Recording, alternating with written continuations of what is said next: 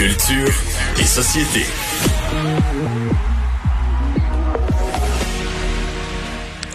Bonjour Anaïs. Bonjour messieurs. On n'est pas étonné qu'en journée d'élection, tu nous parles de Bruce Springsteen. Euh, oui, il, est, il est politisé, lui, mettons. Euh, la parole, je vous dirais.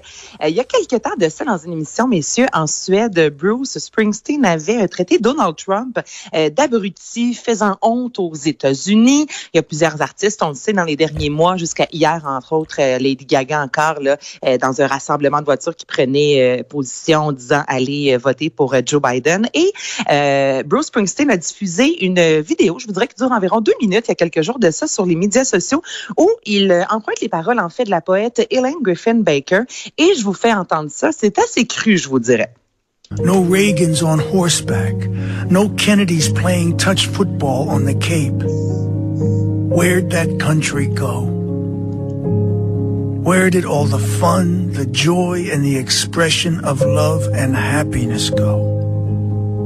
We used to be the country that did the Ice Bucket Challenge and raised millions for charity. We used to have a president Donc, comme vous l'entendez, on est vraiment dans la nostalgie. Il commence en disant qu'il n'y a pas d'art à la Maison-Blanche, qu'il n'y a pas de littérature, pas de poésie, pas de musique.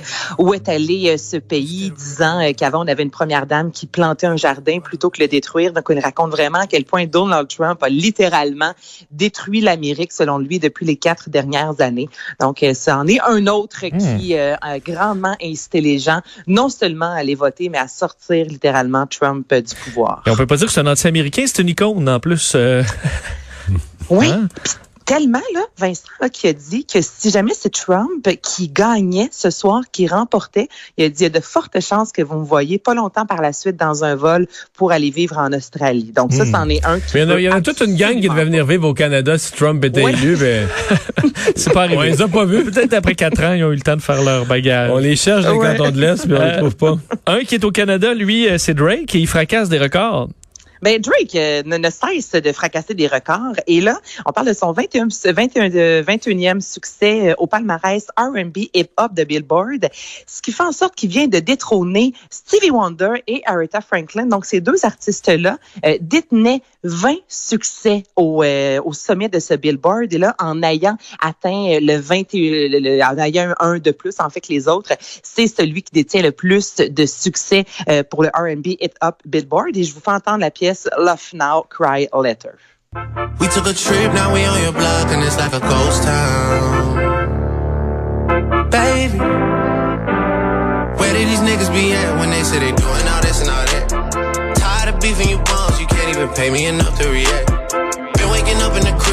C'est la pièce que je vous ai know fait where écouter il n'y a pas si longtemps, en fait, que Charlotte Cardin avait repris euh, sur Instagram avec son cellulaire, vidéo, euh, piano-voix. Je veux dire, c'est vraiment, c'est fou comment Drake, ce n'est que des succès par-dessus des succès. Et je vous rappelle qu'il y a une semaine de ça environ, il a euh, annoncé l'arrivée de son nouvel album en 2021, Certified Lover Boy. Spotify, euh, j'ai déjà vu euh, et entendu parler des chèques ridicules qu'ils envoient à des artistes. C'est genre, euh, on compte en sous, on compte en sous là, pour des, des centaines de diffusions. Euh, et là, ils offrent de donner encore moins.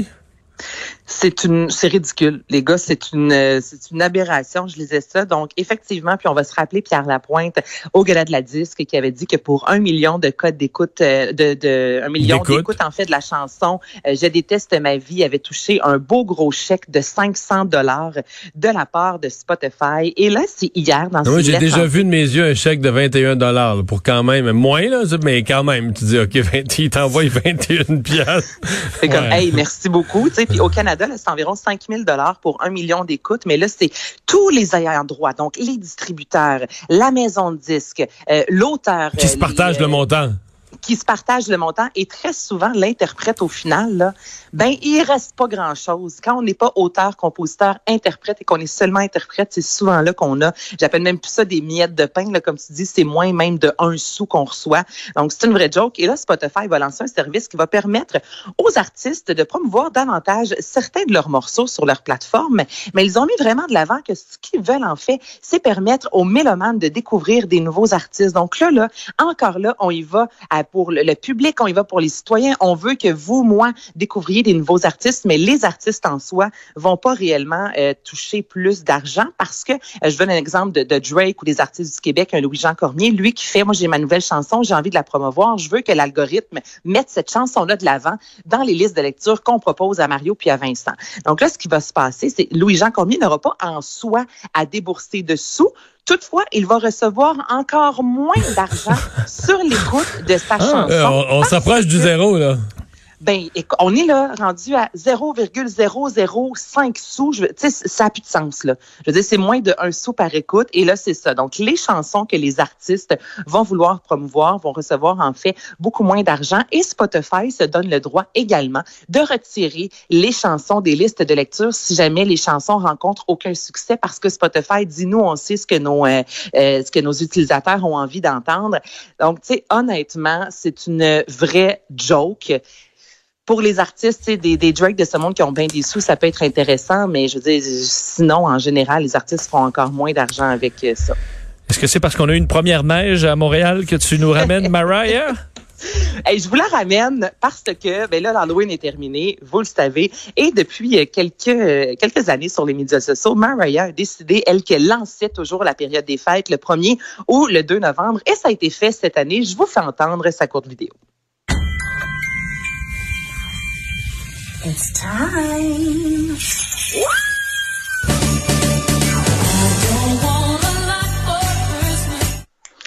Comme ça, on voit un homme cagoulé, donc qui est, qui est déguisé, c'est encore l'Halloween, qui marche. Là, il y a une porte écrit Not Yet. Il ouvre la porte et là, tu as une Mariah habillée en pyjama de Noël avec les, les grelots. Puis là, comme vous le savez, le crier c'est It's time. Donc, c'est la période des fêtes. Et déjà depuis le 1er novembre, là, on est juste le 3, la chanson vient de se hisser parmi les 100 chansons les plus écoutées sur iTunes. Et ça reste, messieurs, quand même, la chanson de Mariah la plus écoutée, notamment sur Spotify. Et l'an passé, là, elle a battu le record de la chanson la plus euh, écoutée en une journée seulement sur une plateforme de streaming. Et donc, le 24 décembre, cette chanson-là a été écoutée plus de 12 millions de fois. Donc, je veux dire, Maria, elle reçoit un beau chèque chaque année, je vous dirais, avec cette pièce qui a été écrite il y a 26 ans de ça. Et elle a officiellement lancé la période des fêtes. Bon. Bon. Mais euh, Il est tôt, moi, je trouve. il est- Ben, je trouve qu'il est tôt. On est déjà rendu au 3 novembre, ça, on n'a pas beaucoup de musique de Noël. Ouais, toi, je trouve que depuis deux jours, il faudrait qu'on se réveille. Là. Ça traîne? Non. Ben, Mais les lumières, oui, mais la musique, T'aimes non. plus, t'aimes là. plus Noël, Anaïs? J'adore Noël. C'est parce que là, messieurs, si c'était moi, je vous en parlerais tous les jours. Mais là, c'est Ah. c'est pas moi qui décide. Vous comprenez, les nouvelles viennent à moi et moi, je ne fais que diffuser l'information. Mais non, moi, je suis très musique de Noël. Ah. mais, Mais- euh, Mais je me suis toujours demandé si la- le nouvel an arrivait avant Noël, est-ce qu'on aurait des rigodons là, à partir du 1er novembre? là? non, parce non, que mais ça, c'est un monde infernal. là. Non, non, non. Ah, ben moi, j'aime mieux les rigodons que la musique de Noël, par exemple. Ah, ouais. Je suis juste content parce qu'on a moins juste cinq pire. jours de rigodons C'est là, moins pire. entre le 27 puis le 31. Moi, j'aime mieux Noël au camp que, que ce qu'on vient d'entendre de Mariah Carey.